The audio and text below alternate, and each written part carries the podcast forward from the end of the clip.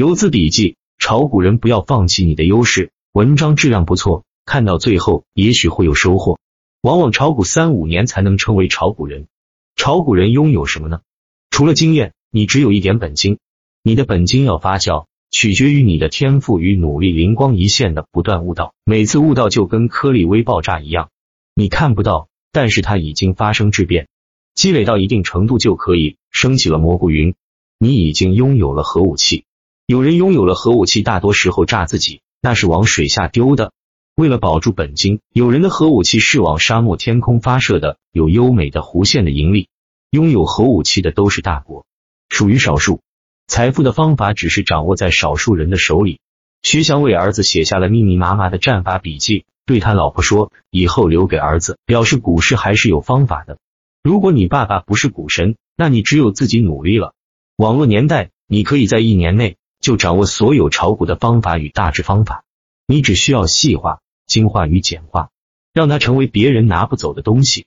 你们都读过书，开学第一天老师给你们发数学课本，但是你们知道就这不厚的一本书，老师却要教你们学一年，要写作业，要考试，要苦读才可以有个好成绩。可也有些同学不需要怎么努力，却可以考个好成绩。天赋是不公平的，给每个人的都不一样。天赋又是公平的，因为用钱也买不到的。原始天赋与智商还有运气，大多时候都是随机的。总之，人生你已经拥有的，还是你可以借力的，都是你的优势。可以是你爸爸、你妈妈那一辈就带来的，也可以是长相、才华。回到股票上来说，年底了，对于炒股，有的已经走出来了，有的还在徘徊。年底了，把你今年所学的总结起来，执行力、交易体系、模式。回测一切，知行合一，融会贯穿。你曾经学过很多，也在阶段性取得很好的战绩，但是市场在演变的过程，你觉得这个战法突然不好用了，于是就放弃了。你开始学另一种，没有来得及融会贯穿，又好用一段时间，然后又失效了。